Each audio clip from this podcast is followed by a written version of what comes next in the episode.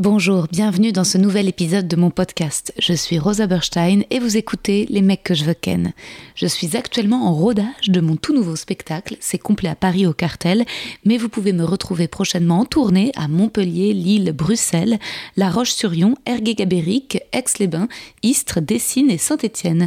Tous les liens pour réserver sont sur mon site internet. À bientôt. I'm Sandra, and I'm just the professional your small business was looking for. But you didn't hire me because you didn't use LinkedIn jobs. LinkedIn has professionals you can't find anywhere else, including those who aren't actively looking for a new job but might be open to the perfect role, like me. In a given month, over 70% of LinkedIn users don't visit other leading job sites. So if you're not looking on LinkedIn, you'll miss out on great candidates like Sandra. Start hiring professionals like a professional. Post your free job on linkedin.com/people today.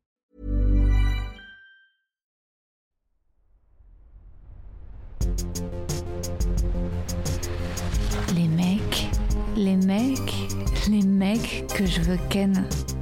Chers auditeurs, chères auditrices, mes empanadas de polo, mes empanadas de salmon y verdura. J'espère que vous allez bien. De mon côté, je suis tout à fait reposée. Après ma représentation mardi soir à Barcelone, j'ai enchaîné avec plusieurs jours de vacances à Cadaqués.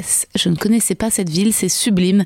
Des maisons blanches enchâssées sur l'eau, un style qui évoque un peu la Grèce, mais de temps en temps, des architectures très originales baroques. C'est la ville de Dali. Je me suis forcée à une petite détox d'Instagram pour profiter pleinement des paysages, plutôt que de les voir toujours à travers le prisme d'une photo, l'idée d'un post en pensant ça c'est mon slide 1, ça c'est mon slide 2.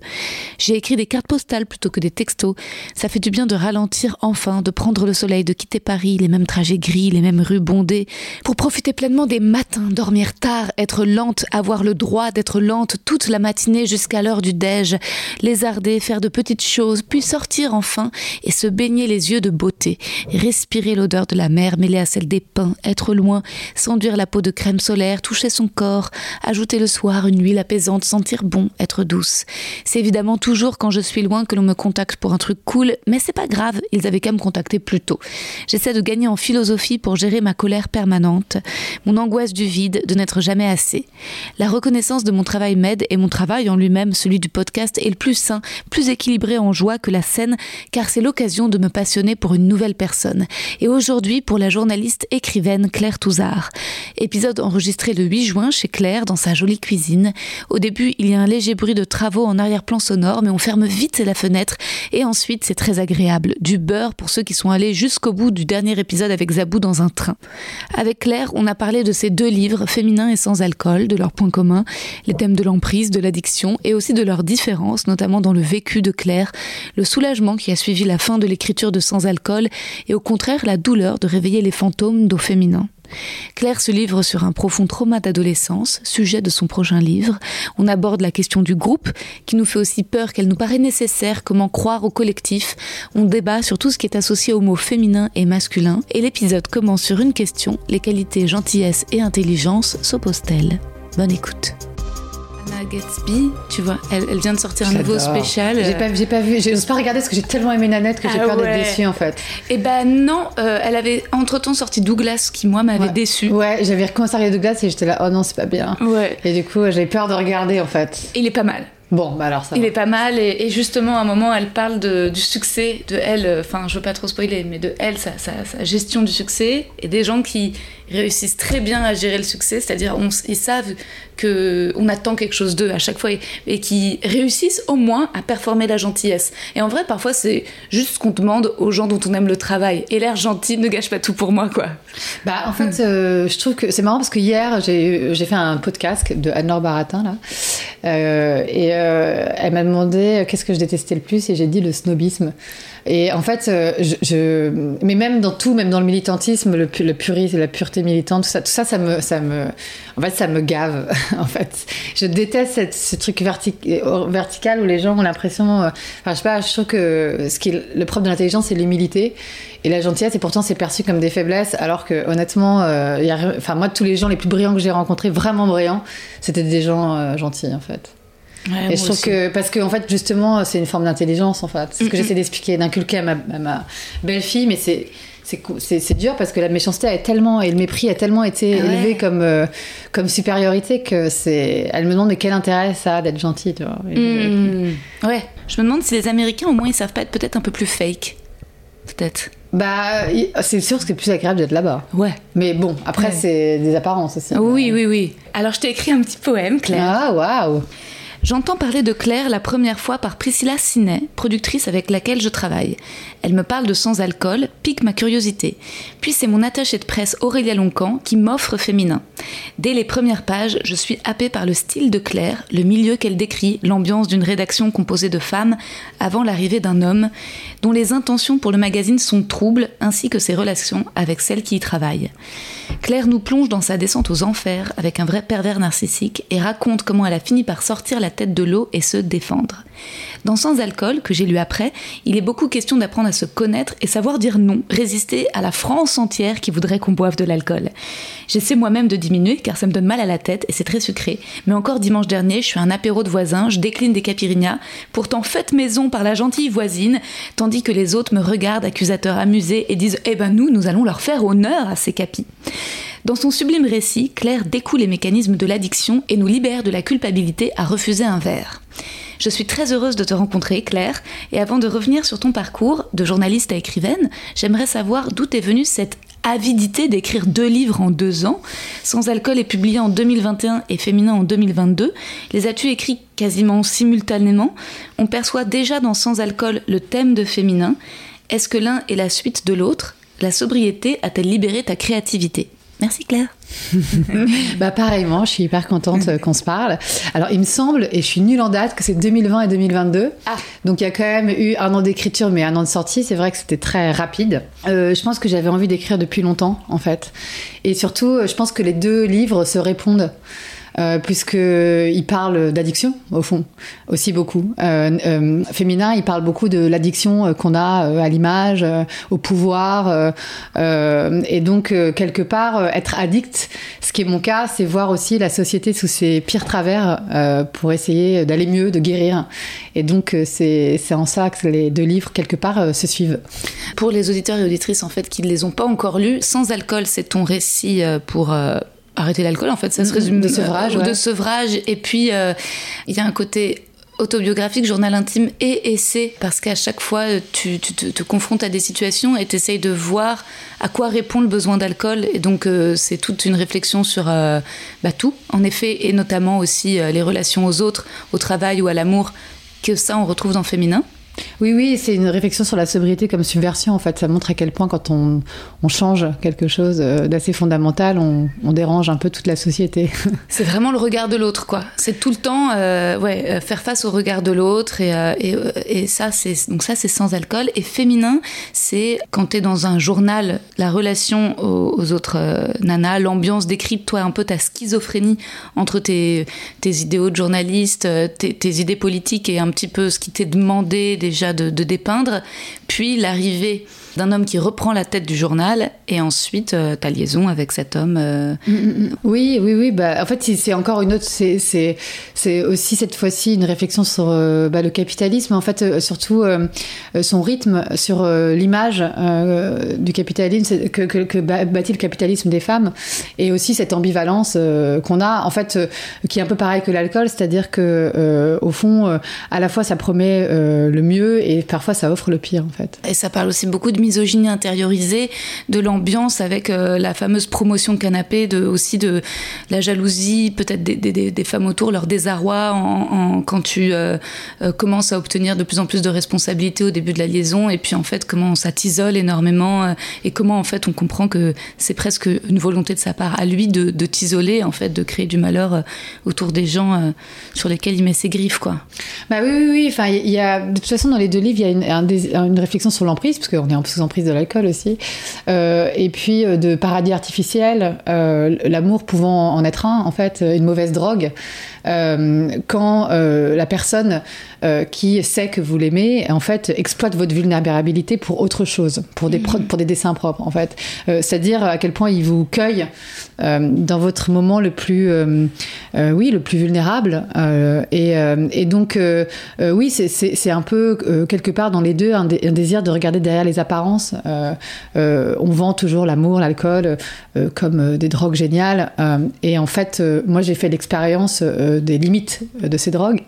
Et donc, voilà, je, sans dire que, sans, sans stigmatiser, sans, sans, sans, généraliser, sans, mais, mais raconter moi ce qui m'est arrivé pour aussi montrer d'autres voies possibles quand on tombe à cause de cela. Et donc, Sans alcool, c'est ton premier livre? Sans alcool, c'est mon premier livre que j'ai écrit assez vite. Euh, et ensuite est arrivé dans la foulée féminin, qui était beaucoup plus dur à écrire par ailleurs. Euh, parfois, les livres vous prennent plus qu'ils ne vous le donnent. Sans alcool, il y a beaucoup l'amour tout au long des pages et l'amour trouvé, euh, l'amour positif, quoi. Mm, mm, mm. Oui, je pense que, euh, en fait, euh, là où je dis que euh, certains livres prennent plus que d'autres, c'est que je pense que féminin, ça a, réveillé chez moi pas mal de choses enfouies aussi. La colère. la colère, mais aussi, entre autres, j'ai réalisé après avec ma psy que ça avait réveillé mon rapport au harcèlement, parce que j'ai été, je suis quelqu'un qui a été harcelé à l'école, en fait. Ah. et j'avais pas du tout capté ça, en fait. et j'en ai jamais parlé, donc je t'en parle, mais c'est vrai que cette écriture a été très dure. Et en fait, je, bon, j'étais en plein postpartum aussi, hein, donc euh, voilà. Et tout ça a fait que en fait, ça m'a vraiment, euh, vraiment, ça a vraiment été compliqué. Et j'ai compris à quel point aussi les, parfois les traumatismes se répondaient. Euh, et c'est vrai que sans alcool, euh, j'ai réglé quelque part euh, un gros problème de ma vie qui était l'addiction. mais au fond, c'était que le début, en fait. et c'est important aussi de le dire, c'est que c'est génial, la sobriété, et ça m'a tellement aidé à révéler beaucoup de choses, mais parfois ça révèle aussi des blessures mal suturées. Mmh. Et ensuite, quelque part, féminin, ça a été le travail d'après. Mmh. C'est-à-dire, ça a, laissé ça a laissé à découvert toutes les choses que j'avais mal réglées. Et il a fallu passer par un travail de guérison plus profond. Mmh.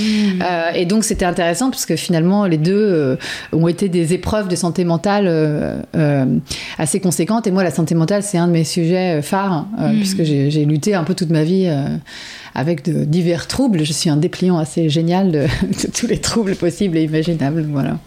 Tu as été harcelée à l'école, je peux te demander à quel âge À 13 ans. Mm, mm. J'ai vécu pendant un an euh, un harcèlement euh, scolaire euh, qui a fait que je suis passée de première de la classe à dernière et ah que j'ai carrément décroché scolairement et que du coup j'ai dû quitter cette école. C'était juste un an de césure dans une école parce que j'ai beaucoup déménagé et, ensuite j'ai retrouvé un parcours scolaire normal, mais en fait j'avais pas réalisé à quel point ce, ce, ce trauma m'avait accompagné en fait dans le rapport à l'autre, etc.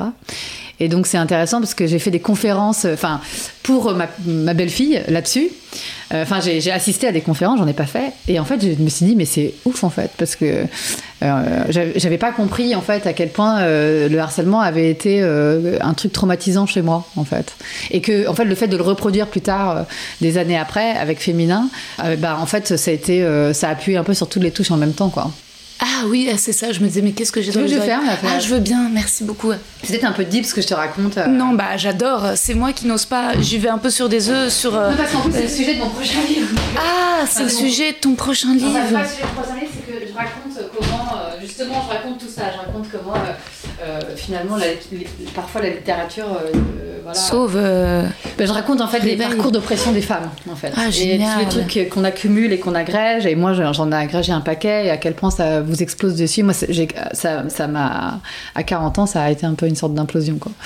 Et euh, de tout ça, euh, parce que en fait, l'alcool, c'était une première étape. Euh, vers la guérison, mais après il y avait tous les trucs mal rafistolés quoi qu'il a mmh. fallu régler. Et parce qu'on boit toujours pour des raisons. et si les raisons derrière sont un peu violentes, en fait il faut ensuite les guérir mmh. aussi. Donc c'est intéressant d'écrire un tome 2. J'ai trop hâte de, de lire la suite et c'est vrai que ça se suit bien et que c'était quoi l'objet du harcèlement dans cette classe en troisième? Tu te souviens sur quoi précisément ils t'ont attaqué? Ah Bah oui, sur, euh, c'était un harcèlement purement misogyne en fait. Euh, D'accord.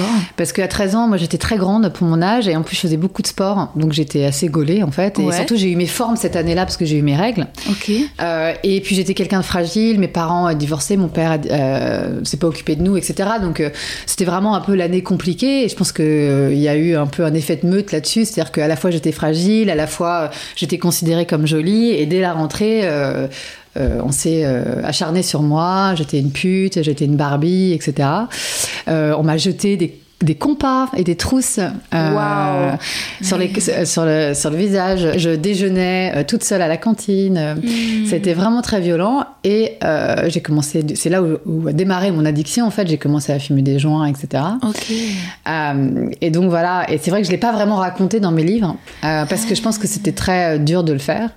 Euh, et puis surtout, en fait, je l'avais, j'avais mis un peu un voile dessus. Donc, oui, dans euh, Féminin, à demi-mot, en effet, tu parles de la féminité et de, du rapport compliqué, justement, de, de passer de tomboy à, euh, le, à fille jolie qui se fait insulter. Donc, en effet, maintenant que t'en parles, je me dis, et c'est marrant parce que déjà, aussi dans Sans Alcool, tu laisses aussi des petites traces de ce que sera féminin, d'une rencontre malheureuse avec un homme qui t'a fait du mal.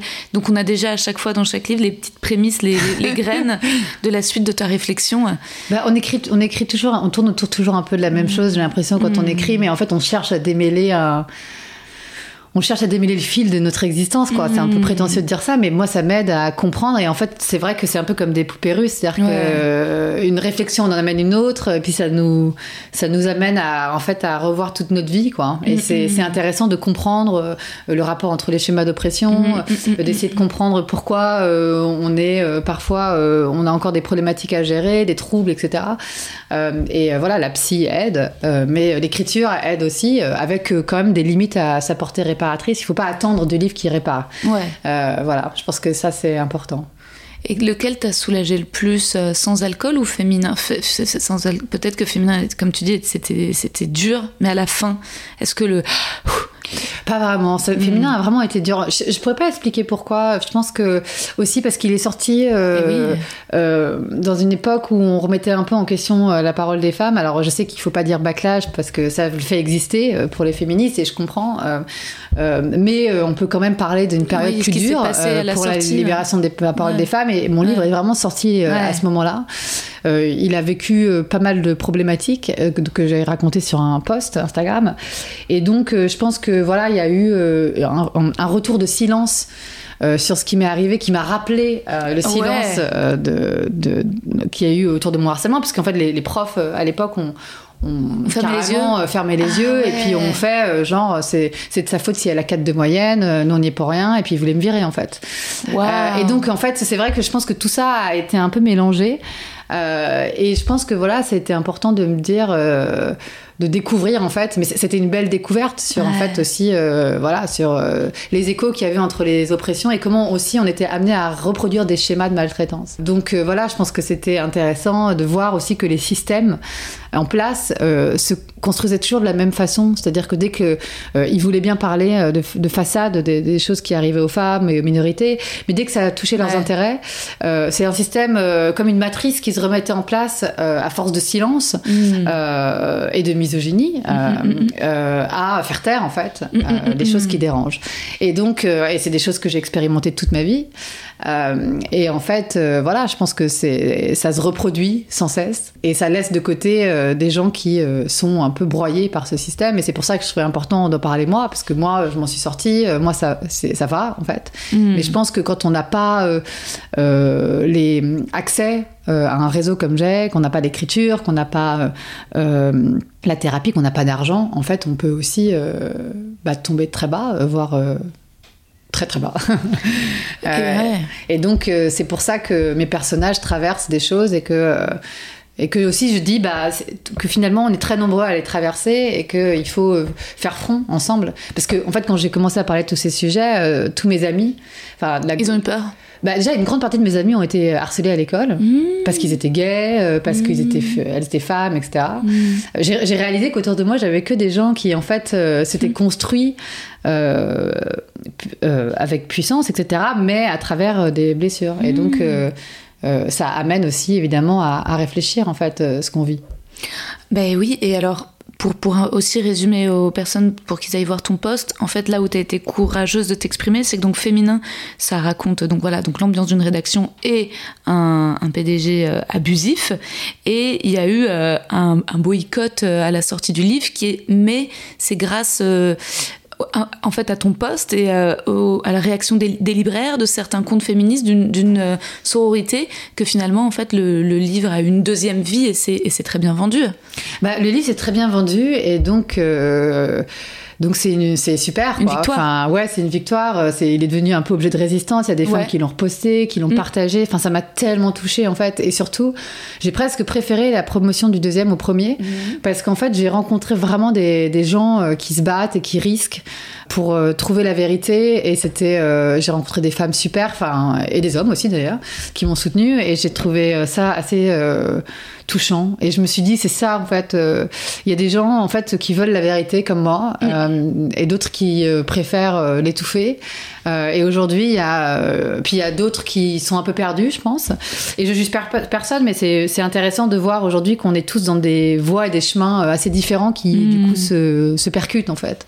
Mm, et c'est vrai que pour certains milieux, vivent sur le silence les enjeux de pouvoir, de domination et d'écrasement. C'est ce que je raconte dans mon livre. Et en fait, euh, moi, euh, en étant dedans, je me suis dit, est-ce que je vais être en haut de cette pyramide-là, quoi? Euh, et, je pense qu'on est, on est nombreux à avoir quitté ce système parce qu'on s'est dit, ben non, en fait. moi, je veux pas devenir moi-même harceleur, exploiteur, dominateur, trice. Et, voilà. Et donc, on est tous à faire des pas de côté, à risquer, mais c'est, des chemins durs mais intéressants, en fait. Ouais, et moi, c'est ce que j'adore dans tes deux bouquins, c'est à chaque fois le, quand tu parles de ta propre tentation aussi, c'est jamais euh, tu te dépeins jamais blanche, quoi. C'est quand, quand, dans féminin, tu parles aussi, bah, d'un coup, euh, du plaisir de porter des belles fringues, voilà, de tout ce que euh, le bling peut aussi avoir d'attrayant et d'excitant et comment ça te pose un conflit, mais il y a jamais de posture morale. C'est toujours quand même très, très humain, très vécu, quoi. On est bah, avec bien toi. Sûr. C'est-à-dire qu'on cherche la vérité, mais en fait, on fait plein d'erreurs, euh, et puis on en fera toujours. Et voilà, il faut être humble là-dessus, quoi. Moi, je sais euh, mes limites. Euh, J'essaye de faire les choses bien, mais après, euh, je suis rattrapée par euh, beaucoup de choses. Par, on vit dans une société capitaliste, il faut gagner de l'argent. donc, voilà, comment on fait? C'est pour garder ses valeurs tout en gagnant de l'argent. Dans féminin, c'est ce que je questionne. J'aime bien les fringues. comment je fais pour consommer moins, euh, enfin, euh, sans me culpabiliser non plus parce que j'ai le droit de me faire plaisir. Enfin, en fait, c'est voilà, c'est mes, mes, personnages ils sont toujours paradoxaux parce que j'estime que je suis euh, loin d'être parfaite et que je juge personne par ailleurs, que chacun fait comme il peut. Euh, des gens, les gens ont peur souvent de faire le pas de côté aussi parce que voilà, ils ont besoin d'argent, ils ont des enfants, ils ont euh, un toit euh, à payer. Enfin, en fait, on en est tous là, quoi. Mmh. mais je trouve que c'est au lieu de juger, ce que je veux faire, c'est ouvrir la discussion en, en, me présentant comme paradoxal moi-même et en disant, bah voilà, j'essaye de j'essaye de questionner euh, des choses qu'on tait parce que je trouve que c'est euh, compliqué de les taire, surtout quand on était journaliste et tout. Mais euh, c'est pas, c'est encore une fois, c'est pour ouvrir les débats et pas les fermer et pas dire voilà, moi je sais, moi je voilà, je, je, suis ni économiste ni quoi que ce soit. Je, je voilà, j'observe et j'envoie des questions. Mais c'est vrai qu'en faisant toutes mes recherches, après avoir lu les deux bouquins euh, avant de te rencontrer, quand je tapais ton nom sur Internet, la plupart des podcasts, des interviews, c'était sur sans alcool. Mais par contre, sur donc féminin, beaucoup plus euh, léger en termes d'articles.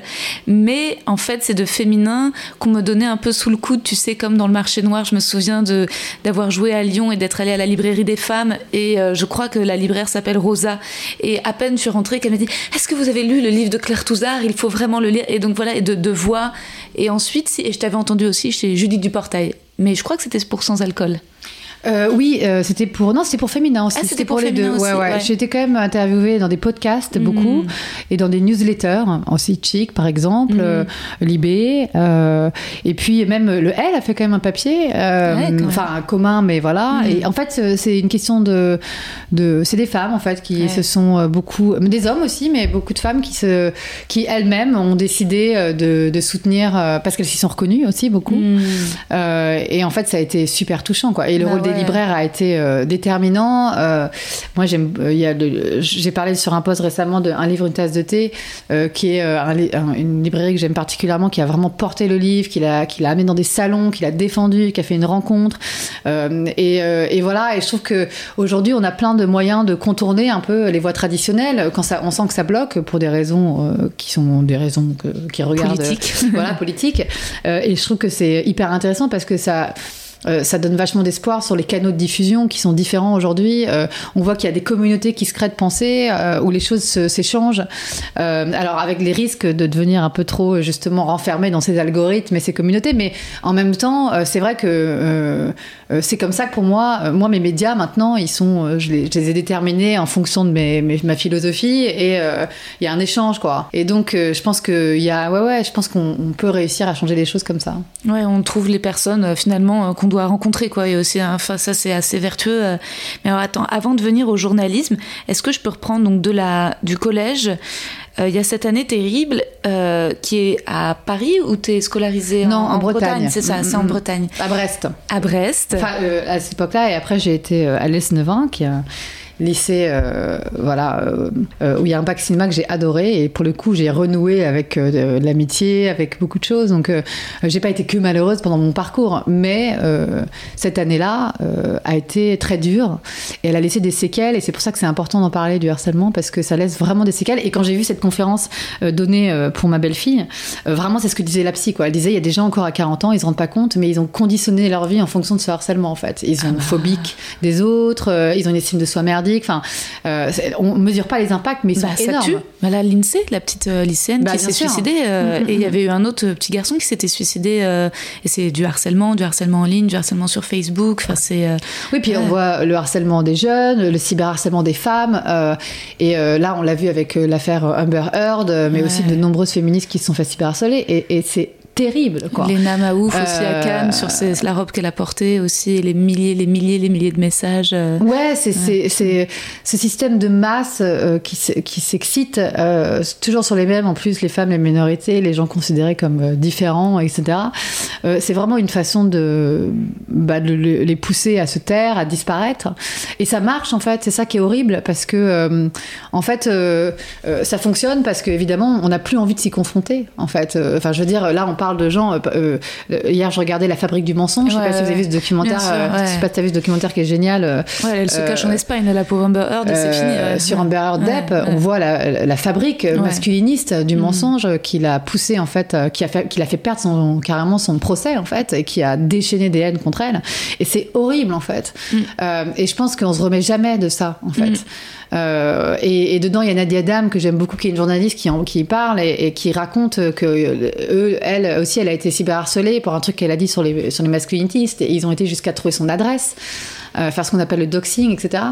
Euh, et, voilà, et c'est d'une violence inouïe, et c'est vraiment la pire arme aujourd'hui, en fait. Et c'est vrai que le fait de l'avoir vécu, euh, moi, à 13 ans, j'ai vu, déjà, en plus, quand à 13 ans, on est en pleine construction de soi-même, on est, on est super hésitant et tout, j'ai vu les séquelles que ça laisse, et franchement, je le dis, c'est aujourd'hui une des luttes je pense, les, les, plus fortes qu'il faut avoir contre ces systèmes de masse, contre, les, contre les femmes. Tu fais un bac ciné, euh, donc t'es plus à Brest à ce moment-là? Euh, Non, à l'Esnevin, euh, dans un lycée euh, qui agrège plusieurs communes parce qu'on est dans des petits villages. J'ai déménagé et, je suis dans un village breton de pêcheurs et en oh, fait il y a le car qui vient nous chercher pour aller au lycée. Oh, ça c'est fantasmagorique. J'adore les scènes que tu décris aussi de Bretagne dans Sans Alcool. J'ai moi-même un cas des origines bretonnes de Finistère. C'est vrai? Ah, ouais. ça? Ben, Je sais pas bien parce que ça c'est du côté du père de ma mère, Guillermo, qui veut dire le casque breton quand même, mais il n'y a pas de maison là-bas. Par contre, la nana de mon père a une maison euh, dans le golfe du Morbihan. Donc ça fait dix ans que j'y vais tous les étés. Et, mais c'est tellement beau que ça crée une frustration parce que c'est vraiment mon rêve d'avoir moi-même un jour ma maison là-bas. Et c'est un rêve, euh, je sais pas, assez inaccessible quoi. C'est devenu genre bah, aussi cher que Paris euh, le Morbihan. Ouais, ça a triplé les prix. Bon, on va, faire le compte de l'immobilier, mais voilà, c'est vrai que c'est, c'est, ouais, ouais, c'est, dommage parce que même les locaux arrivent plus à se. Bah ma sœur, elle habite là-bas et elle galère à trouver une maison quoi parce que les prix ont triplé. C'est fou. Ouais, ouais, non, c'est, c'est vrai que. Mais c'est tellement beau. Bah, c'est beau, ouais. Moi, j'adore là-bas. Euh, euh, je pense que l'apogée de ma carrière, c'est quand j'ai eu un reportage sur moi sur de France 3 Bretagne. et je crois que, euh, voilà, ma grand-mère l'a regardé. J'étais super fière. non, ouais, ouais, je, mon cœur est là-bas, clairement, ouais. Mm, mm. Et puis, ça, ça permet une jeunesse qui est assez dingue, quoi. C'est-à-dire que, après cette, cette, cette année horrible, j'ai atterri là-bas, dans ce village de pêcheurs, et j'ai fait une bande de copains, on surfait. Enfin, ah vraiment. en connexion avec la nature. ouais, c'était génial, quoi. Enfin, et mon fils, il veut tout le temps retourner là-bas, en fait. Il appelle ça la crotagne. Trop mignon. et donc tous les matins, il me dit la crotagne, maman. Ah, et euh, je comprends, quoi, parce que franchement, il y a quoi de mieux que la mer et, et, la nature, c'est assez sauvage d'où je viens. En plus, il n'y a pas vraiment de touristes, donc. Euh, ah ouais. C'est encore un peu préservé, ouais. ah, c'est euh, précieux. Mm. Et ensuite, tu fais des études, tu fais la fac directement après ton bac? Euh, Ouais, j'ai fait la fac, ouais. J'ai fait une fac de sociaux, de cinéma, et j'ai fait euh, une formation, un master d'information, communication, journalisme. Ok. Euh, euh au, en Bretagne aussi, avant d'arriver chez France Inter, voilà, à Paris. D'accord, donc ta première... stage. Et donc, tu as commencé par la radio, ta carrière de journaliste. D'accord. Mm, mm, mm. Ah oui, qui est plus préservé que les magazines féminins auxquels tu as, dans lesquels tu atterris quelques années après ou d'autres bah, arènes En fait, euh, moi, c'est très bizarre parce que je pense que en fait, j'ai surtout été journaliste société, en fait, reporter société et culture. Euh, et par moments, j'ai écrit sur la mode et, j'ai atterri dans un féminin sur le tard, mais c'est pas des univers. Euh, en fait, moi, j'ai fait, euh, j'ai beaucoup bossé pour Canal et j'ai bossé pour Ça balance à Paris, des émissions comme ça, et pour Culture Pub. Donc, j'avais vraiment un regard hyper acéré déjà en travaillant pour Culture Pub sur le poids des marques. Je disais Naomi Klein, etc. Donc, quand je suis arrivée dans la mode, moi, je suis avec ce regard-là, en fait. Critique. Je suis pas arrivée. J'aimais bien. J'ai toujours aimé le mm. vêtement, mm. mais c'est pas la même chose qu'aimer l'industrie de la mode. Et, euh, et, de faire partir de ce milieu. Et donc, je suis arrivée un peu avec ce regard. Et même, euh, j'ai travaillé en télé pour la mode, la mode, la mode, et on avait un regard assez, à l'époque, euh, super libre dessus. Mais quand je suis arrivée dans un féminin, ce qui m'a justement, c'est le manque de liberté. Euh, et je pense que c'est d'autant plus, euh, ça a été euh, pour moi d'autant plus impressionnant en fait, de voir que tout d'un coup il fallait censurer s'auto-censurer pour parler des marques ou de la mode. et ça m'a ça m'a dérangé immédiatement en fait. L'un des premiers trucs donc que tu décris dans ton livre, c'est le fait que les, beaucoup d'encarts pubs sont achetés donc par des marques et qu'en fait quasiment les, articles sont écrits en fonction bah, donc des marques qui ont payé pour des encarts. Enfin, c'est quasiment de la pub déguisée en journalisme, voire enfin, de la propagande industrielle. Euh. Bah, c'est ça, hein, euh, c'est ça, euh, c'est et c'est malheureux quoi. En fait, si vous voulez, tous les médias ont perdu leur lectorat en presse, et je dis pas que c'est lié à leur qualité parce qu'ils font à côté des super reportages et la presse féminine a quand même vachement aidé à, à l'émergence du féminisme et tout. Donc tout n'est pas du tout, voilà, il y a plein de super journalistes, mais ce que je veux dire c'est que les marques, elles, euh, ont acheté des encarts publicitaires, du coup, et que ce sont devenus les vrais. Euh, euh, c'est elles qui tiennent la bourse un peu des magazines, puisque en fait, comme il n'y a plus de lectorat, en fait, bah, c'est grâce à leur financement que les médias continuent à vivre. Et donc, le problème, c'est que du coup, elles ont un pouvoir croissant sur les contenus, et que quand elles demandent un renvoi d'ascenseur parce qu'elles donnent du fric, en fait, bah, en fait, on peut pas leur dire non. Euh, comme on peut pas parler d'elle en mal en fait. Euh, et donc, bah forcément, euh, ça pose la question de la liberté d'expression. Et puis ça, ça, questionne aussi ce qu'on voit, ce qu'on lit en fait, parce qu'on a l'impression parfois que c'est des reportages, alors que c'est des publics reportages un peu déguisés mmh. pour des marques, mmh, mmh, et que tout ça, bah, ça pousse aussi beaucoup les femmes à, acheter, à croire que leur identité passe par le consumérisme, et que au contraire, c'est ça qu'on devrait déconstruire. et donc, ça crée des trucs un peu schizophrènes où euh, euh, que, en fait, euh, on a des grands papiers reportages sur des dictates, et puis quelques pages après, on a une page shopping beauté parce qu'on est obligé de placer des, marques, en fait. Et voilà, c'est. c'est je trouve que c'est à l'image de, notre ambivalence actuelle, quoi. Ouais. Et toi, à ce moment-là, il y a une vraie perte de sens déjà avant même la rencontre tragique. Déjà à ce moment-là, toi, en tant que journaliste, t'es pas à l'endroit de ton désir. À ce moment-là, euh, t'aspires. Est-ce que c'est là où tu te dis euh, qu'à un moment tu vas devenir écrivaine, que tu as envie d'écrire des livres? Est-ce que, l'idée germe, que t'es pas au bon endroit? Ah bah oui, j'ai déjà écrit des livres parce que j'ai jeté à la poubelle parce que c'était un peu pourri à l'époque. Mais euh, en fait, ce qui est bizarre, bon déjà c'est des univers qui sont super violents. Euh, et donc c'est ça qui est intéressant, c'est que ça vend un féminisme, etc., une inclusivité, mais en fait, quand on est à l'intérieur de la mode, c'est hyper violent, en fait, euh, parce que règne l'apparence, euh, règne vraiment une sorte de snobisme, des enjeux de pouvoir, tout le monde rêve d'être en front de row des défilés, enfin, et donc il y a un truc où les gens se regardent beaucoup, enfin, c'est vraiment, j'ai senti une malveillance, en fait. Alors tous les gens sont pas malveillants, hein, loin de là, mais il y a quelque chose de très dur, en fait, dans cet univers. Et puis c'est un univers très business, en fait, ça, ça se fait passer beaucoup pour, pour la créativité et tout. Il y a des marques créatives et des super créateurs, mais il y a en fait un rythme très capitaliste et très violent, quoi. Euh, donc euh, voilà, donc je me suis sentie très rapidement pas à ma place, euh, alors que pourtant, Dieu sait comme j'aime le vêtement et m'habiller. Et donc voilà, je me suis sentie tout à fait exclue de ce truc. Et en plus, comme j'étais reporter société à côté, il y avait ce truc un peu absurde où je passais de la crise des réfugiés à la frontière syrienne à des Fashion Week, quoi. Et je crois que ça m'a complètement vrillé. et, et en même temps, ça m'a permis vraiment de, de, de, faire la part des choses, quoi.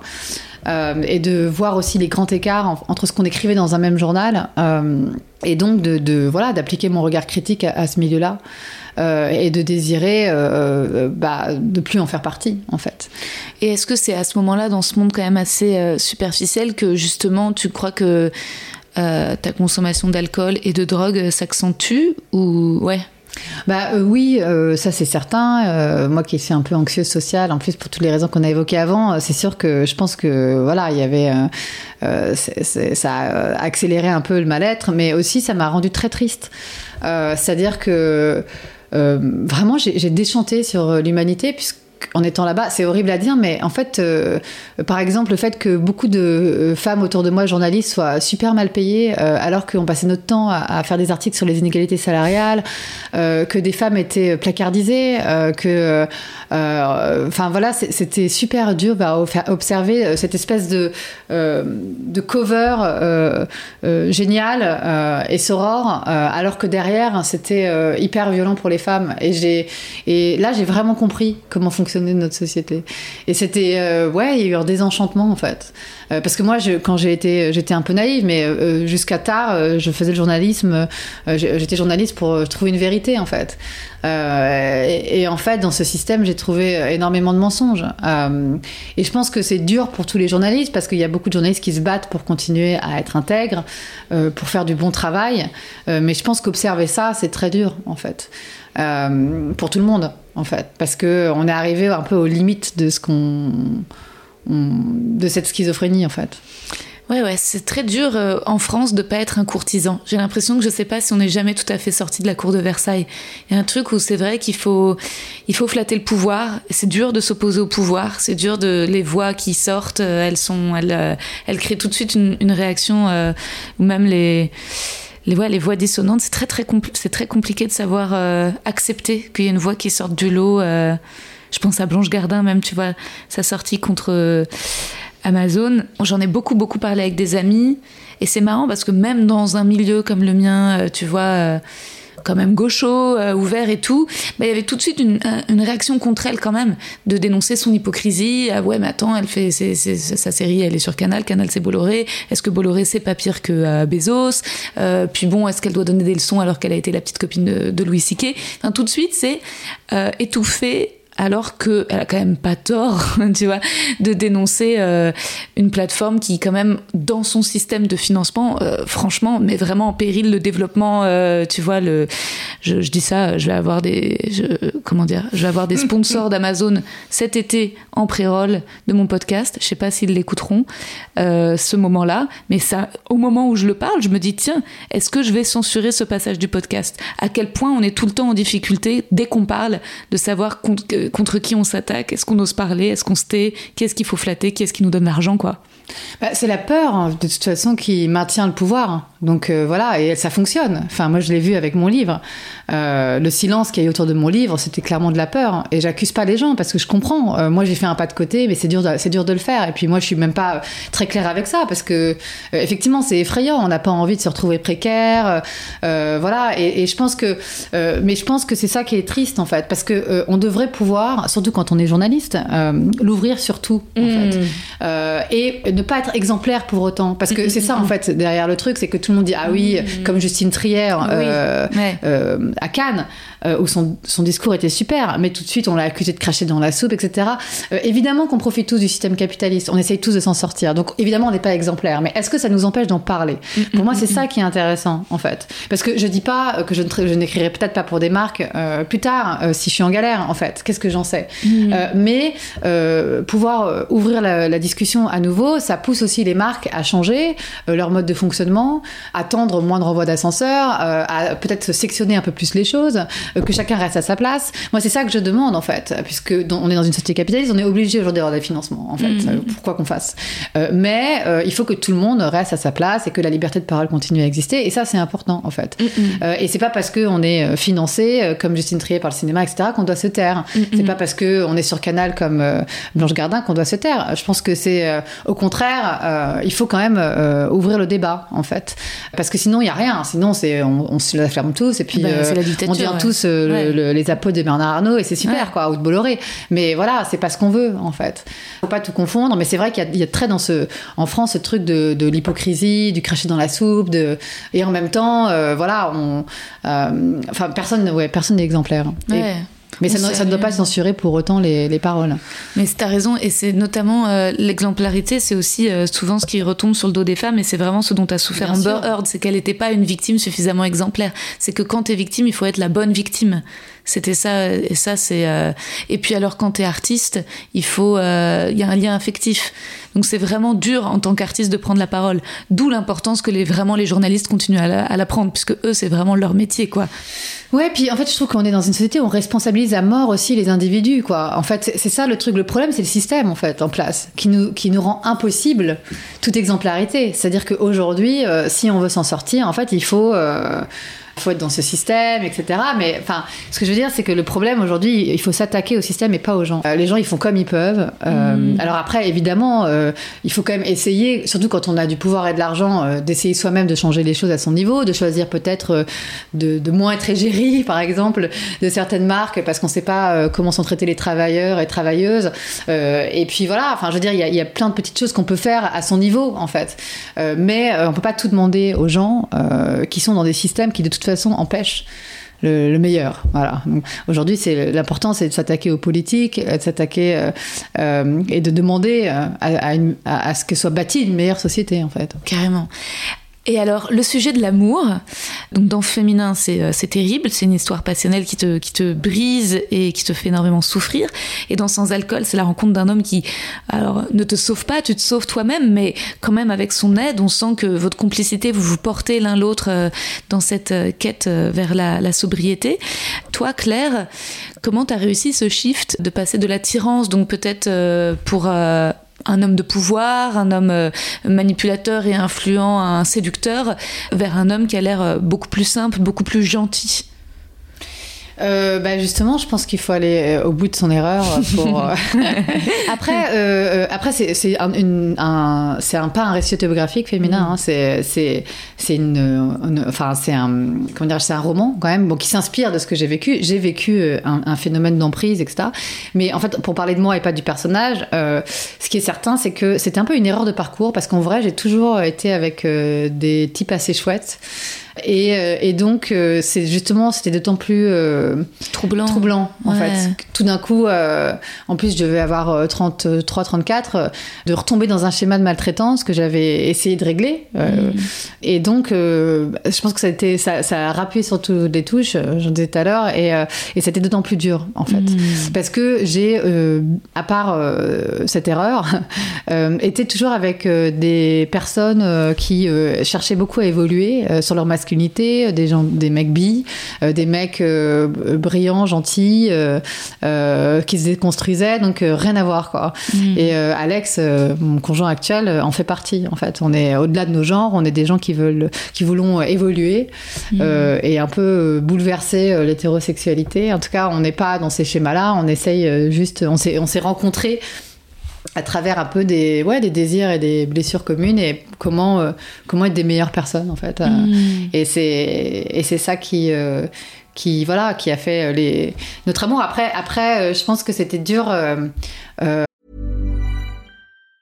There's never been a faster or easier way to start your weight loss journey than with PlushCare. PlushCare accepts most insurance plans and gives you online access to board-certified physicians who can prescribe FDA-approved weight loss medications like Wigovi and Zepbound for those who qualify. Take charge of your health and speak with a board-certified physician about a weight loss plan that's right for you. Get started today at plushcare.com slash weight loss. That's plushcare.com slash weight loss. plushcare.com slash weight loss. Euh, c'est dur pour Alex euh, euh, que j'écrive sur mon intime euh, parce que ça, il me voit souffrir et je pense que c'est dur pour lui. Il, m'a vu souffrir dans l'écriture du deuxième et, ça a été ouais, ça a été dur pour lui, mais mais le premier à m'encourager et à me dire bah c'est nécessaire en fait si tu le sens.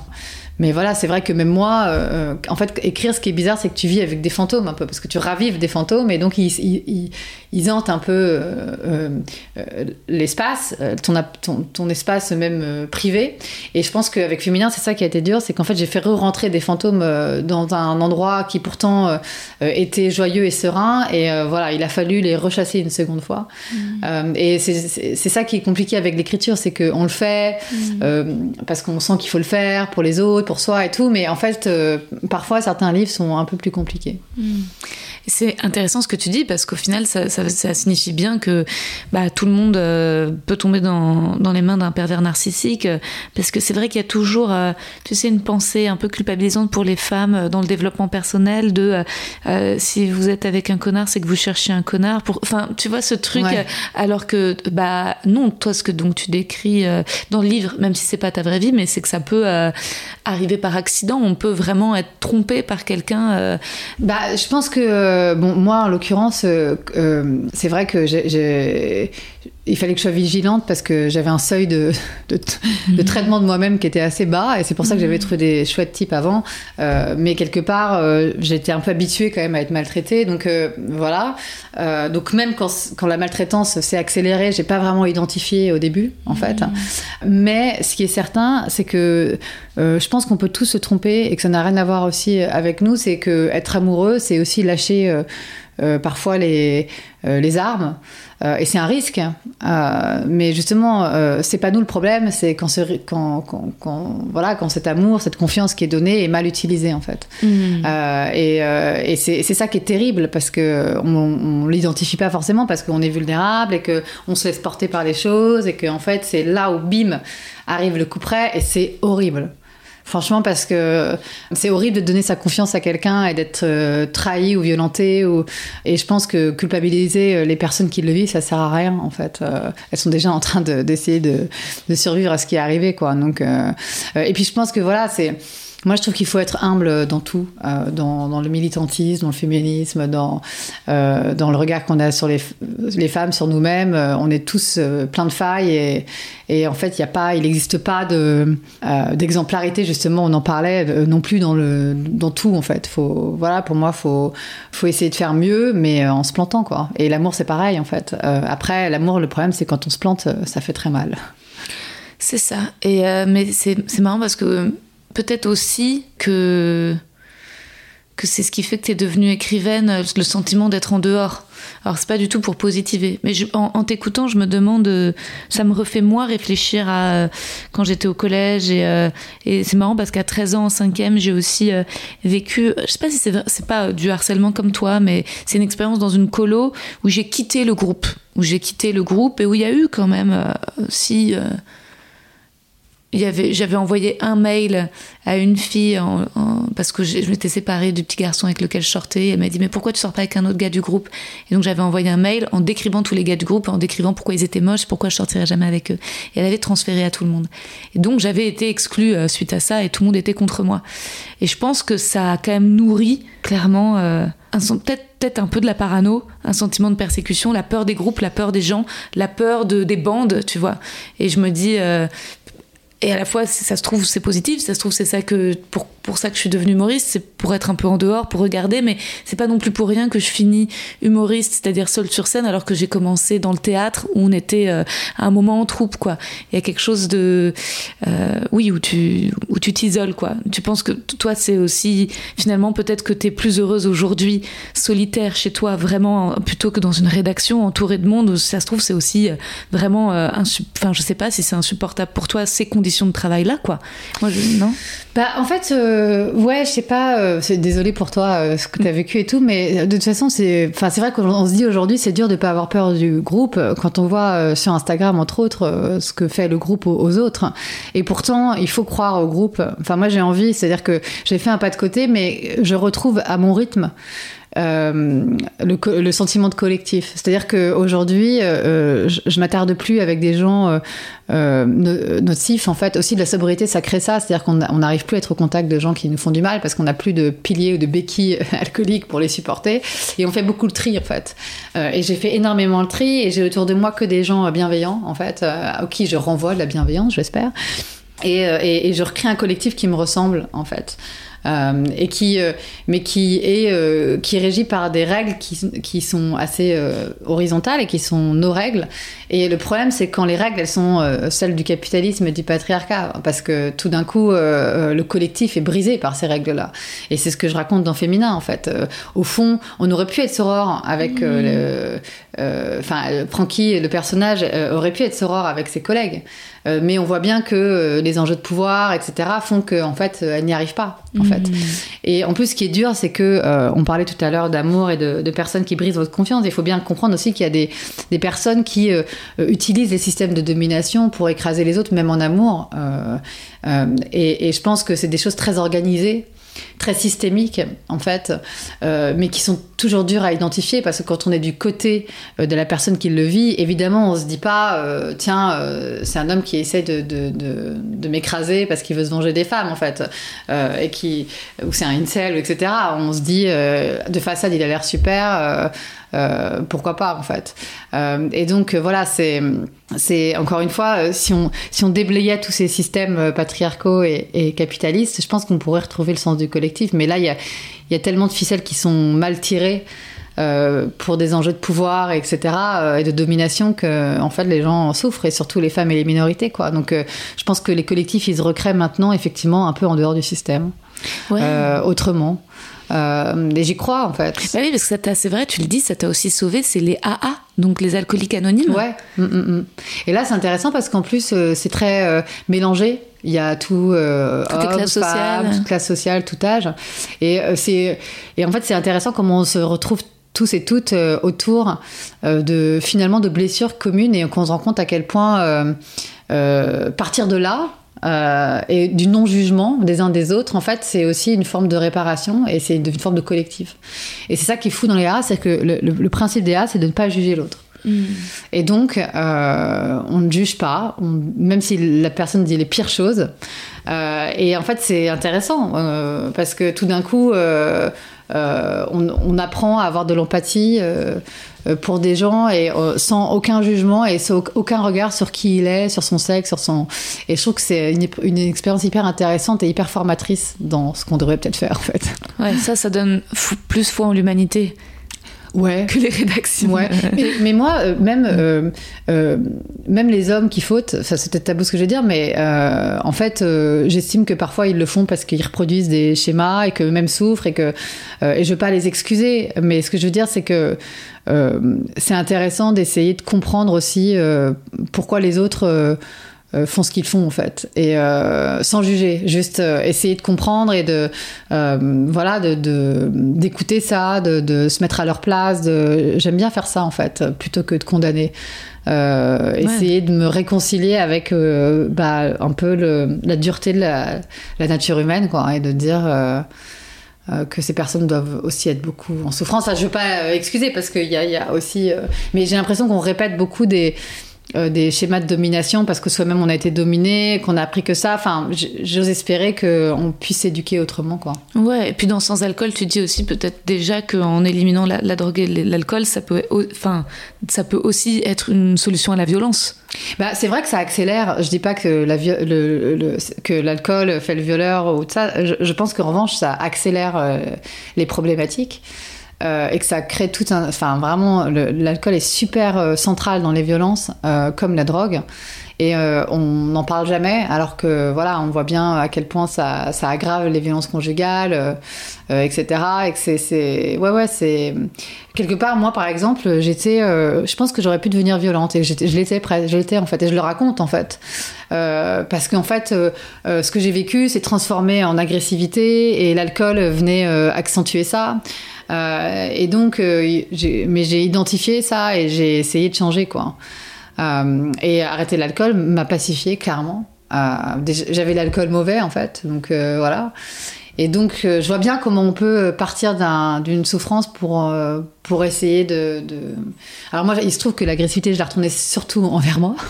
C'est plutôt de l'autodestruction. Mais, mais voilà, je pense que c'est l'agressé se transforme en agresseur et, ça n'a jamais de fin quoi. Et que effectivement il y a euh, l'alcool et la drogue euh, n'arrangent clairement pas les choses.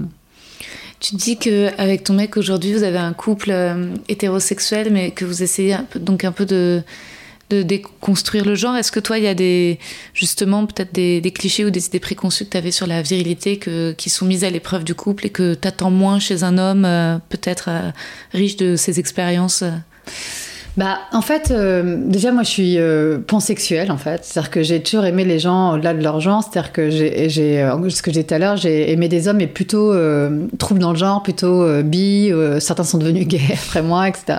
Et j'ai aimé des femmes aussi. et donc, j'avais même quand, en fait, quand on s'est rencontré avec Alex, j'avais pas vraiment le désir d'être avec un homme et d'être dans un schéma. En fait, au contraire, je voulais pas, en fait. Et donc, on s'est rencontrés, et tout d'un coup, on a fait un enfant, et en fait, c'était un peu l'inverse de ce que je désirais, après 10 ans à m'être forgée toute seule et tout. Mais c'était en fait, euh, au contraire, intéressant. En fait, parce que je me suis dit, ben, enlève-toi les théories aussi et enlève le féminisme et juste euh, euh, laisse-toi porter par cette personne que t'aimes, quel qu'il soit. Et si on doit avoir un couple hétéro, bah va falloir en revanche tout changer quoi. Et il se trouve que si j'aimais Alex, c'est que lui, il s'est construit très jeune au-delà de la virilité. C'est-à-dire que son père voulait qu'il fasse du rugby, il a fait de la danse. Euh, c'est lui qui écoute les couilles sur la table. Euh, et, et, je dis pas ça en disant c'est génial. Je dis que c'est un individu euh, qui, à un moment donné, a voulu être autre chose que ce qu'on lui proposait dans la virilité et la masculinité, et que ça a créé quelqu'un de très très particulier, et qu'on s'est rencontrés sur cette particularité-là. Et, mmh. et voilà, et que et que malgré tout, parfois, comme on a quand même été submergé de bah voilà quoi, de, de ce que c'est un homme, ce que c'est une femme, nous-mêmes et moi-même, parfois, euh, on tombe dans ces travers, mais ce qui est intéressant, c'est qu'on les identifie. Hmm. Et qu'on se dit, ben, on reproduira pas ça la prochaine fois. Hmm. Donc, c'est marrant, c'est un peu. Euh, euh, c'est évolutif comme couple et c'est drôle, en fait. Et on essaie d'inculquer ça à nos enfants, quoi. Et c'est. Et c'est marrant. Sans, sans, sans en déconstruisant avec eux, mais sans les pousser, en poussant à l'inverse. Oui. voilà, c'est si mon fils va aimer les camions, il va aimer les camions, mais à côté de ça, il a un t-shirt rose. Enfin, hmm. en fait, c'est ce qui est intéressant, c'est déconstruire tout en pas trop se blâmant non plus. Euh, parce que quand même, on a été tellement euh, sevré, seriné, euh, enfin, on a été tellement abreuvé, pardon, je cherchais le mot, terme de, de, cette culture patriarcale et genrée que en fait, on, parfois, on, voilà, on, on est dedans et et la maternité aussi est, encore une épreuve là-dedans pour euh, toi. Ça, ta place de femme, euh, c'est aussi quelque chose sur lequel tu veux écrire là-dessus. C'est encore un autre. Euh, ça remet, j'imagine, aussi en question tous les trucs de charge mentale. il faut retrouver un équilibre là-dedans. Ah bah c'est vrai que de toute façon, être mère, être en couple hétéro, moi qui, encore une fois, qui n'ai pas voulu ça pendant des années, mais bon, peut-être que si je, m'y retrouve, c'est qu'il y a des raisons. Enfin, je dirais, à un moment donné, il faut assumer aussi. ça a été pour moi très dur. Hein. Hein, au début. Euh, franchement, quand j'étais enceinte les trois premiers mois, je, voulais me barrer de mon propre corps. Je me disais mais quelle, quelle énorme connerie en fait. Ma liberté c'est fini. Enfin vraiment, ça m'a vraiment questionné sur euh, mon autonomie, sur euh, j'ai vraiment vraiment flippé quoi. Et puis j'ai commencé à voir la famille autrement. Je me suis dit c'est des individus qui s'agrègent parce qu'ils s'aiment et qui tiennent les uns aux autres et qu'on va créer quelque chose, un groupe qui est différent. alors c'est dur parce qu'on est tout le temps rappelé quand même à à, je sais pas, la norme, en fait, de ce que doit être une famille. Et puis, ça, c'est vrai que la famille, ça instaure une certaine régularité qui peut être vraiment super contraignante, etc. Mais, je sais pas, justement, faut, faut poétiser le truc. Euh, et faut, bah, moi, j'ai beaucoup lu euh, pour déconstruire là-dessus. Donc, euh, voilà. Et, et j'ai, voilà, j'ai lu des, des, féministes qui cherchent, qui voulaient changer la biologie pour mettre les hommes enceints, etc. voilà, je suis dans ces trucs-là. mais, en attendant, c'est vrai que c'est intéressant, comme travail aussi. Euh, en fait, de faire exploser un peu le truc de l'intérieur. Il bah ouais. euh, y en a qui sortent de l'hétérosexualité et bravo. Il mm. euh, y en a qui essayent d'exploser l'hétérosexualité. Il y en a qui, je sais pas, se sont peut-être heureux dans ces schémas, j'en sais rien. En fait, l'important, c'est tous de, mm. de vivre en paix et avec respect aussi. Et je trouve que c'est de dire, ben, l'important, c'est ouais, d'être un collectif. Euh, et pas au-delà de la famille, d'être un collectif qui s'aime, euh, déjà c'est c'est une première étape vers un plus grand collectif euh, social de s'aimer en fait. Déjà essayer d'arriver à un petit niveau. Mmh. Euh, de cinq personnes, d'être tous bien les uns avec les autres, ben c'est un bon e-, c'est un bon exercice quoi. Et voilà. Est-ce que je peux passer aux questions du questionnaire de Proust? Désolée, j'étais un peu longue. Oh bah non, c'est parfait. Euh, c'est il y a une heure. Euh, non non, c'est génial, c'est passionnant. Je, il est 11h40. On a encore quelques minutes ou Ouais ouais, bien sûr, ouais. vas-y. génial. La qualité que tu préfères chez un homme? La gentillesse. La qualité que tu préfères chez une femme? Euh, la gentillesse. le principal trait de ton caractère euh, Oh là là Je dirais déterminé, je dirais. Hmm. Mais ça me fait un peu peur, non? Euh, c'est la réponse de Pénélope Bagieux, déter. Ah ouais. bah voilà, bah, j'avais pas entendu Pénélope Bagieux, mais ouais, je crois que je suis déter. c'est bien. Ce que tu apprécies le plus chez tes amis? Euh, bah, euh, le fait qu'ils ne jugent pas en fait euh, et qu'on se tolère, la tolérance. Et, l'humour aussi à chaque fois. Hein. On peut rajouter à chaque fois l'humour quand même, c'est hyper important. Parce qu'on va parler de trucs un peu deep, mais en vrai, c'est bien d'en rigoler aussi. Ton principal défaut? Voilà, j'en ai plein, j'en ai plein. Déjà, j'ai un caractère, ouais, enfin, je suis pas toujours facile. Je suis pas toujours facile. Bah, je suis anxieuse sociale, j'ai tout un tas de, de, de, problèmes. Enfin voilà, je, je, suis relou parfois. sur quoi par exemple? Euh, Sur quoi euh... Dans le quotidien, sur qu'est-ce qui, qu'est-ce qui te. Quand est-ce que tu te surprends toi à être relou et ensuite tu t'en veux d'avoir été relou? Bah, Je suis un peu obsédée quoi. En fait. Je suis un peu obsédée euh, par les choses. Je peux avoir un caractère un peu obsessionnel. Un peu maniaque. Ouais. Pas maniaque, alors de, rangement du tout. Mais euh, quand j'ai un truc dans la tête, je, peux. T'es en boucle. ouais, un peu, ouais. Hmm. Et donc euh, vraiment, ça peut être super saoulant pour tout le monde, dont moi. je m'auto-soule parfois, ça arrive. Voilà. Mais, mais vraiment, j'ai fait des gros progrès. Ouais. Ouais. La psy, c'est après les AA ou euh, c'était en parallèle euh? C'était en parallèle, ouais, mais j'en ai changé. Ah ouais Ouais. Et t'as une femme? Ouais. J'ai que des hmm. femmes maintenant. Ah ouais. Hum, hum. Ton occupation préférée? Bah, écrire. Ton idée du bonheur? Une image ou une idée? Parce que je vois le rire de mon fils là. Ah ouais, bah, c'est une bonne réponse. Euh, bah, rendre heureux les autres, quoi. C'est le truc le plus dur, je trouve. Euh, enfin, se rendre heureux soi, mais ça passe par là, mais rendre heureux les, les autres. Ouais. La cretagne. La cretagne. ouais.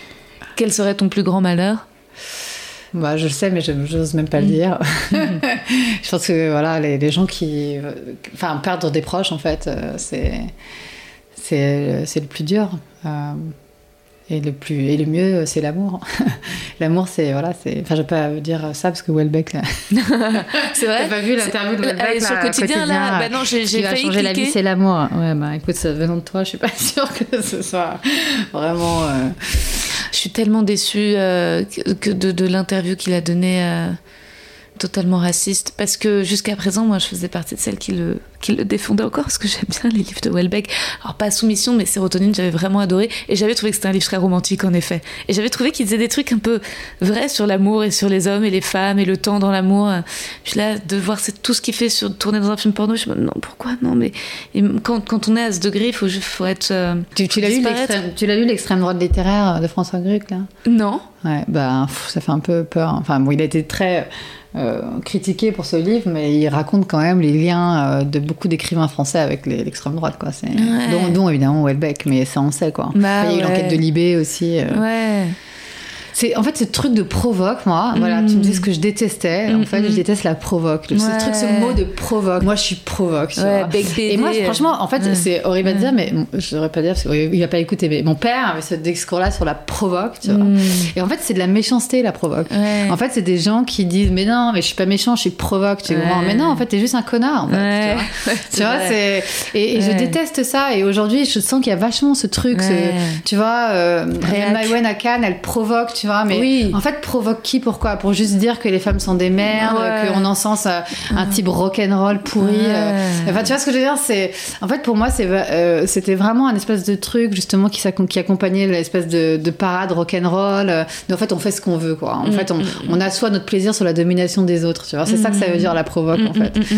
bah, c'est pas très intéressant, en fait. Et j'ai l'impression que beaucoup d'auteurs et autrices marchent quand même sur ce, dans ce sillon-là et et en fait, on les voit toujours arriver avec ces gros, leurs gros sabots, ils ont toujours l'impression d'être subversifs et c'est super pathétique, quoi. Euh, euh, c'est juste ne pas avoir d'idées nouvelles et donc euh, aller clasher des choses qui essaient de s'améliorer. Je trouve que ça n'a aucun sens. Quoi. La subversion aujourd'hui, et c'est ce que je dis dans mes livres, c'est en fait justement d'essayer de euh, d'apporter du mieux, quoi. Enfin, je veux dire, la norme, c'est la merde, en fait.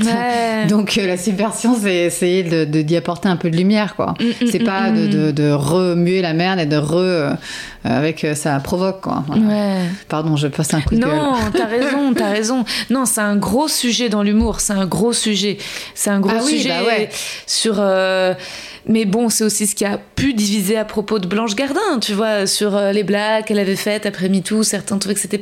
Et, et moi, je trouvais que c'est. Justement, je suis d'accord avec toi, c'était pas de la provoque, mais c'était subversif, c'était nécessaire. C'était un autre. Euh, après, oui, il y a différents. Euh, bon, Blanche Gardin, c'est compliqué parce que je suis pas d'accord avec tout ce qu'elle dit, mais comme mais il y a, mais il y a des trucs qui sont intéressants. Il y a pas tout. Il y a, y, a des, y a des mecs, moi, je trouve qu'en fait, ils sont juste là pour aller clasher. Et en fait, ils n'apportent ah aucun discours et c'est pas intéressant, en fait. Tu vois ce que je veux dire et, là, voilà, pour moi, c'est gratos. Ah mais après, il y a des gens, voilà, avec qui on n'a pas les mêmes opinions. J'ai des gens autour de moi qui ont plein d'opinions différentes, mais qui apportent quand même des, certaines réponses. Donc, euh, mm. et, voilà. Et... Mais il y a une différence entre les coups de pub, genre les becs BD où c'est juste une couverture, un machin, un truc pour faire parler, ouais, et voilà, et vide, que. Euh, que ce qui est quand même triste avec Welbeck, il y a un fond littéraire euh, vraiment les particules élémentaires. C'est un livre où je, trouvais tout son discours sur les hippies et sur la gauche et justement sur tout ce que soi-disant ça avait de moderne alors que c'était décadent, moi c'est un truc que j'avais trouvé oh, tellement incroyable à lire et euh, que c'est que je suis déçue. Mais bon, après c'est la vie. Je crois que c'est vraiment ces cinq dernières années, c'est vraiment de dire au revoir à nos idoles. Hein.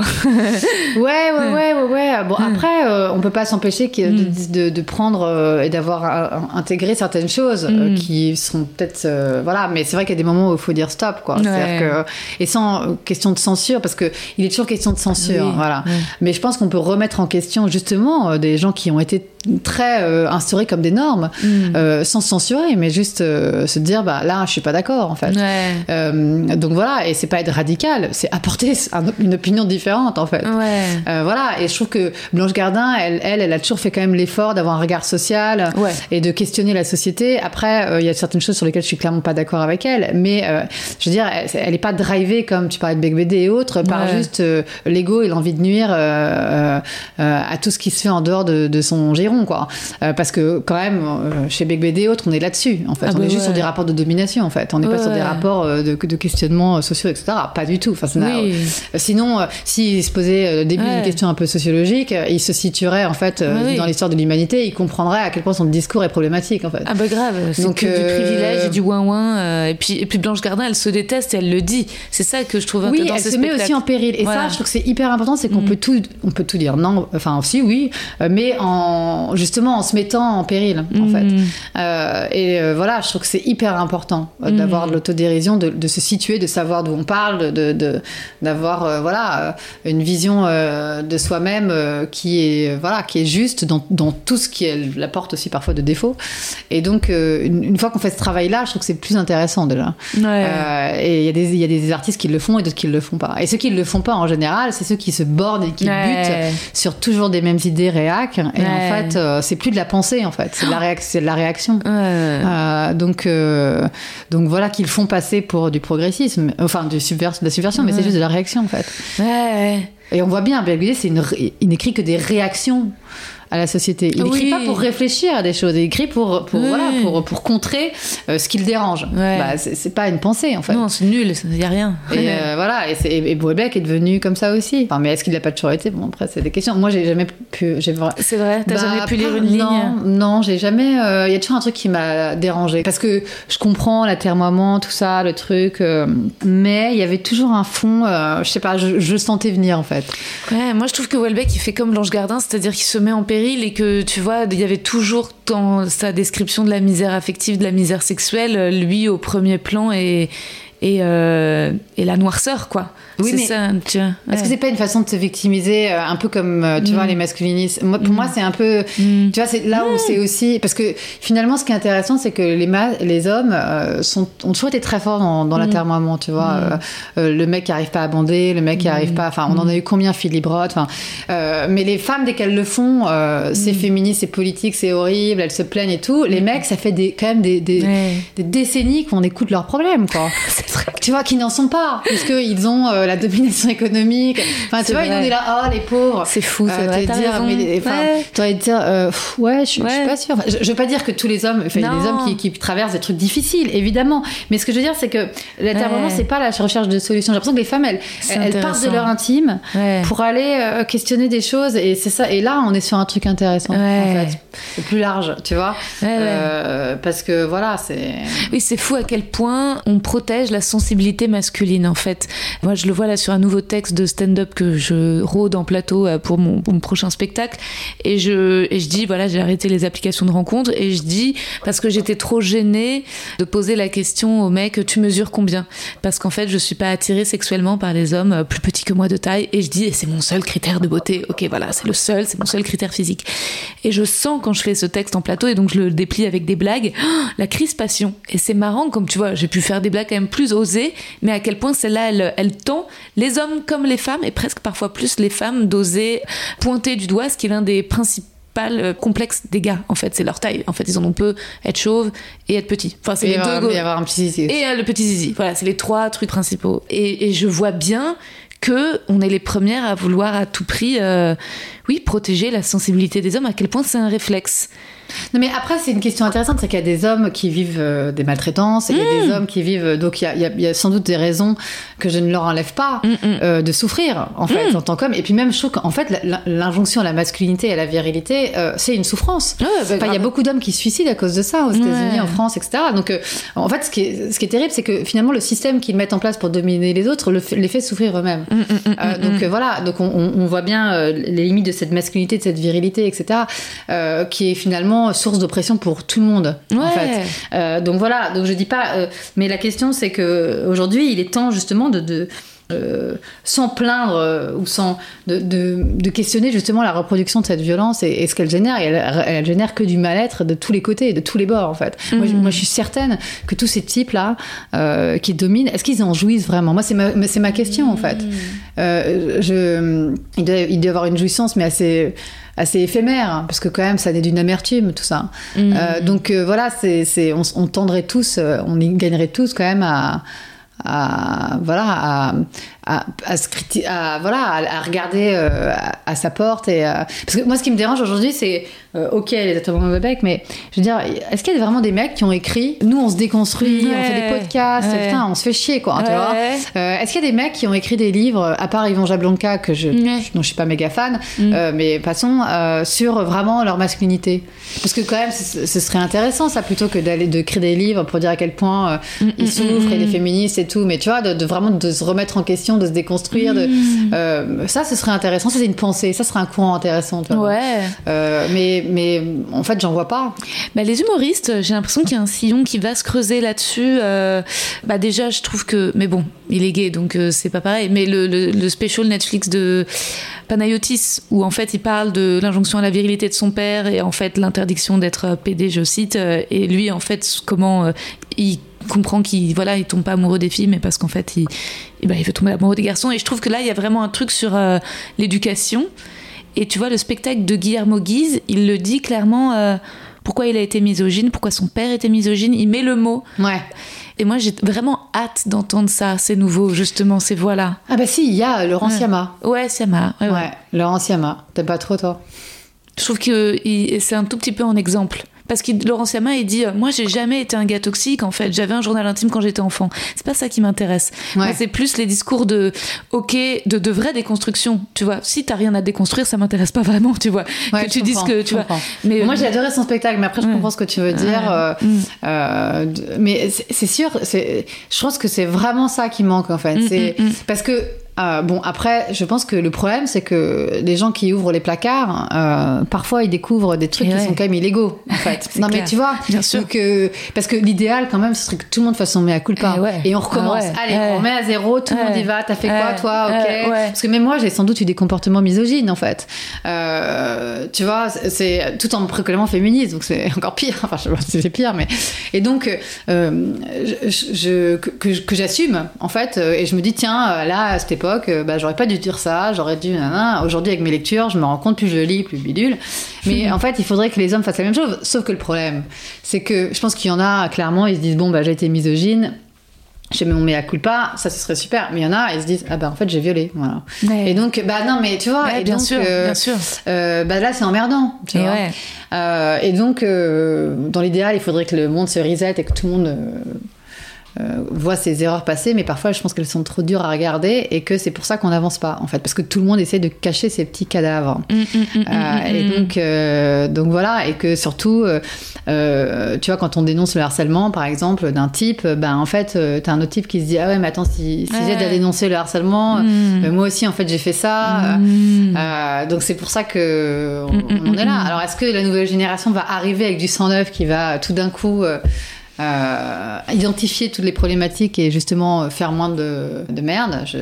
C'est des petites choses. C'est vrai que justement, un type qui dit Ah bah je vais pas accuser l'autre parce que moi j'ai peut-être fait de la merde, a aussi derrière ça ce- cette fraternité, ce boys club, enfin cette capacité quand même, cette force qu'ont les mecs parfois à se protéger les uns les autres plutôt que de s'accuser. Bien sûr. Et dont Bah, on, ouais, et devrait prendre exemple, club. quoi. Parce que je Mhm. trouve que parfois, par contre, les nanas, on est les premières à se faire tomber les unes les autres, tu vois. Bah oui, oui, Ouais. oui, euh, bah bien sûr, Ouais. mais aussi parce qu'on essaye. Mm. En fait, c'est ça le truc, c'est que les femmes, elles, euh, euh, tout le monde, enfin tout le monde dit oui, regardez, même les féministes, elles se bouffent Mm. le nez et tout. Oui, mais en fait, on- nous, on essaye en fait. Mm, Donc mm, oui, mm. euh, ça, ne- ça, ne- ça ne nous rend pas le statut euh, virginal. Enfin, je veux dire, moi, je, je vraiment, je- jamais, encore une fois, je me, je me considère comme parfaite. Mais ce que je veux dire, c'est qu'au moins, on essaye, on fait l'exercice de. Euh, ce serait bien que l'exercice. Moi, j'aimerais bien regarder les mecs euh, s'entretuer sur des débats sur la masculinité, tu vois. Ouais. Ça, ce serait génial. Moi, j'avais, j'avais fait cette émission de radio sur Rins, je me rappellerai toute ma vie. Euh, c'était juste euh, en 2017, où j'avais réuni des hommes pour parler de la masculinité. Oh là, putain, mais c'était vraiment la pire émission de ma vie. quoi. Ah merde, ah ouais. Mais ce n'est pas un qui, pas. à part Laurent Siama, euh, qui était là, euh, vraiment, ça a été mais la catastrophe. quoi. Mmh. Personne n'était capable de, de parler. Après, ils ont été éduqués là-dedans, mais il est vraiment temps de, de, de prendre les choses en main comme des grands garçons, quoi, tu vois, et de, Mmh. de se dire, bah maintenant, euh, maintenant, il faut.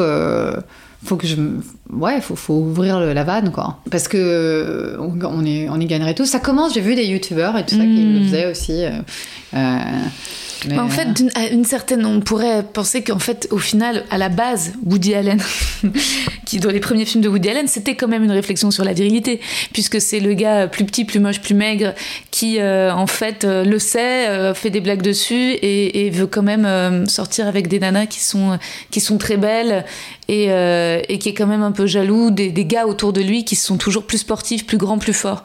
Donc il y avait quand même un peu cette idée-là euh, de, de, de- voilà de, questionner ça. Moi qui fait que je, je m'identifiais. Je me disais, ah voilà, quand on n'a pas. euh, tu sais, quand il est dans la rue, dans un hall, et qu'il voit un couple qui sont très beaux, très grands, très forts, et qu'il leur dit, mais c'est comment vous faites? Et euh, il lui dit, le gars répond, moi je suis très bête. Elle a dit, moi je suis incroyablement superficielle. Il fait, ah ok, voilà comment les gens sont heureux. Et donc, ça, pour moi, c'était un peu.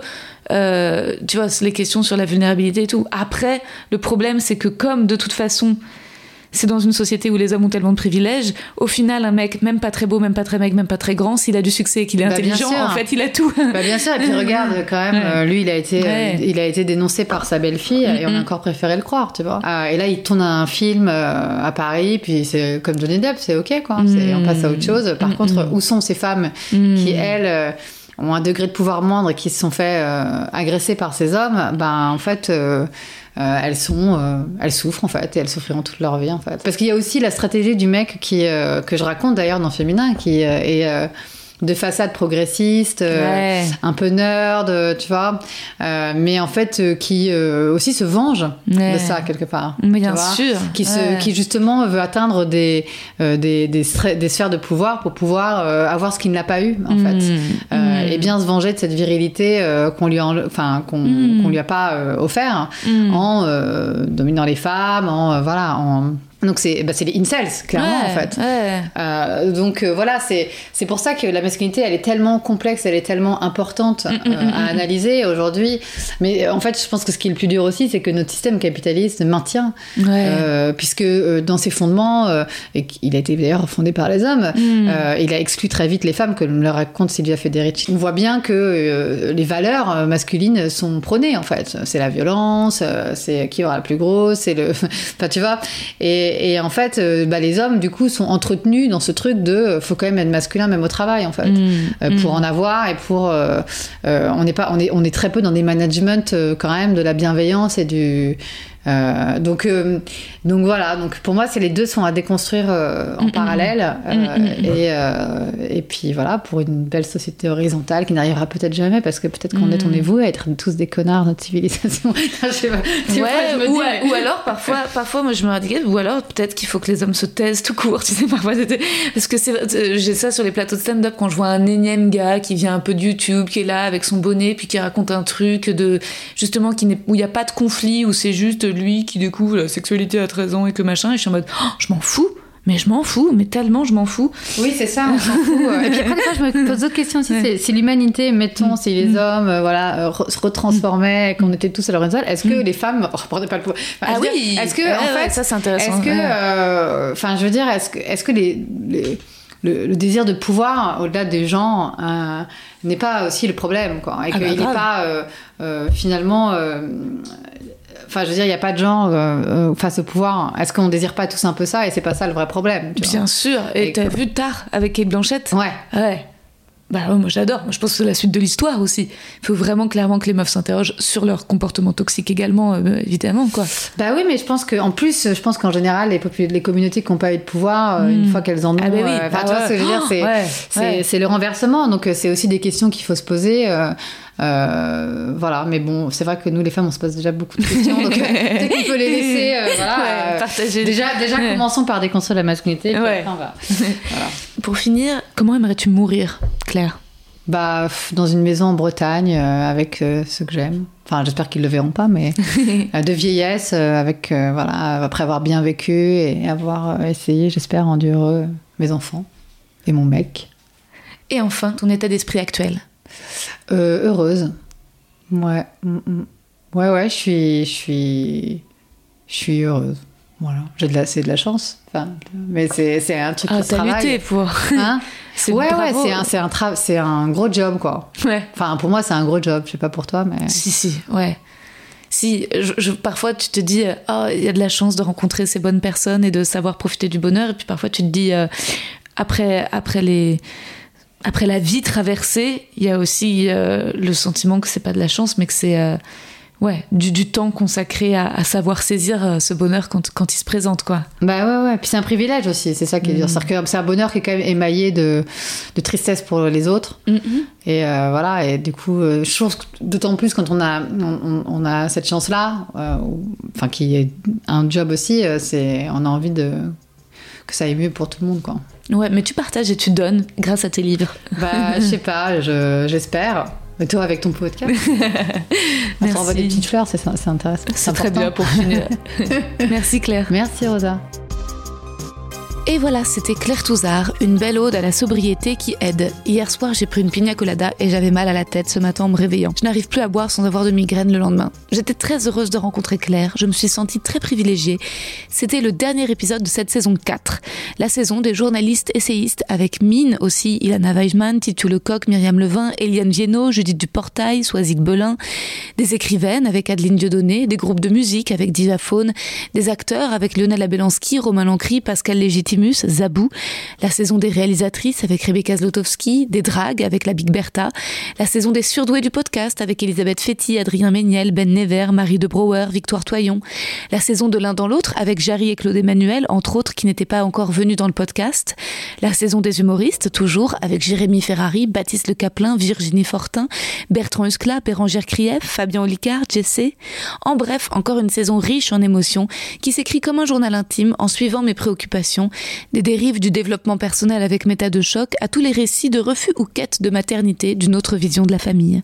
Cet été, je vais rediffuser les épisodes de la saison 1 du podcast Un voyage dans le passé. Cela me permettra de voir comment mon idée de l'amour, du féminisme, de la séduction et de l'humour ont évolué. J'espère vous avoir au rendez-vous pour tous ces épisodes. Bisous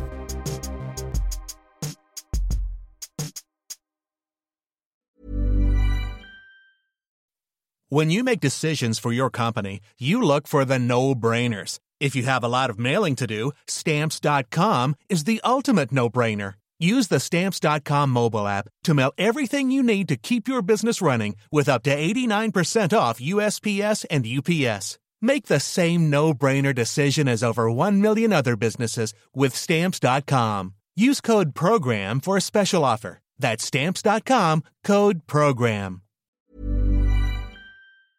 Vous avez aimé cet épisode? N'hésitez pas à le dire en faisant une petite story, en taguant mon compte et celui du podcast, at que je veux sur Insta.